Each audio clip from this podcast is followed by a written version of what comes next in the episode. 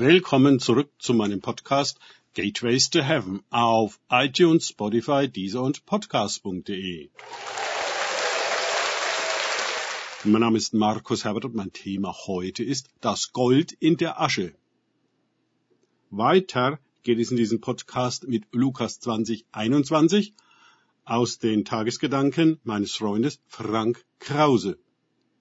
Und sie fragten ihn und sagten, Lehrer, wir wissen, dass du redest und lehrst und die Person nicht ansiehst, sondern den Weg Gottes in Wahrheit lehrst. Lukas 20, 21. Oh, das klingt ja sehr schön, ganz so, als habe da jemand wirklich erkannt und anerkannt, wer Jesus ist. Wunderbar. Aber wer sind Sie, die das sagen? Im Vers zuvor heißt es, dass es Auflauerer sind die so tun, als ob sie fromm wären, um Jesus in seiner Rede zu fangen, damit sie ihn der Obrigkeit überliefern könnten. Boom.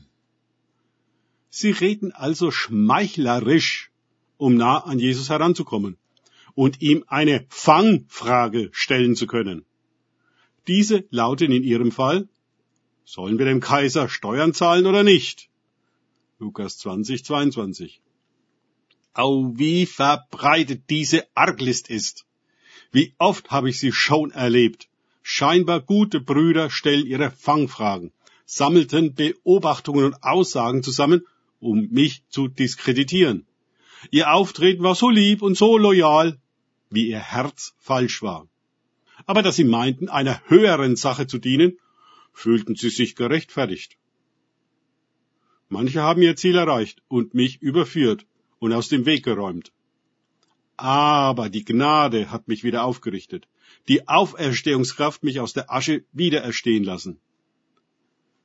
Manchmal wusste ich nicht, wie mir geschah. Dann hieß es, die Asche in Gold zu verwandeln und Bitteres in Süße, wie bei den Wassern von Mara.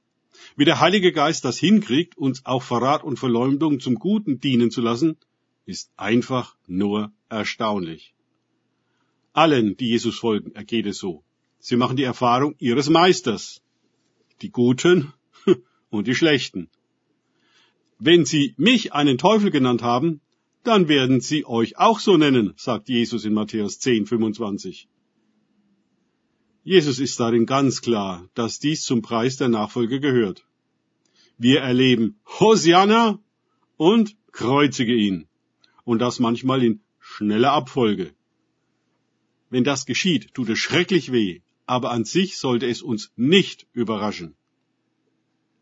Viele Christen kommen über eine Verrats- und Verleumdungserfahrung nicht hinweg. Auch viele Leiter sind davon betroffen, weil sie es noch dicker abbekommen. Sie grämen sich, lecken ihre Wunden, wollen aufgeben, kämpfen gegen Bitterkeit an. Und das alles dürfen sie auch tun, eine Zeit lang. Dann will Jesus alle ihre Wunden haben. Er zeigt ihnen seine eigenen Wundmale und Striemen, die Menschen ihm zugefügt haben. Diese Offenbarung kann sehr tief gehen und lässt unsere Wunden in seine Wunden übergehen, unsere Striemen in seine. Wir machen eine Jesaja 53 Erfahrung, die so wunderbar und wundersam ist, dass wir unsere schlimmsten Erfahrungen trotz alledem doch annehmen denn sie haben uns einer so tiefen Erlösungserfahrung teilhaftig gemacht, dass wir es nicht wirklich fassen können. Danke fürs Zuhören. Denkt bitte immer daran. Kenne ich es oder kann ich es? Im Sinne von erlebe ich es. Erst sich auf Gott und Begegnungen mit ihm einlassen, bringt wahres Leben. Und die Gnade loszulassen. Gott segne euch und wir hören uns wieder.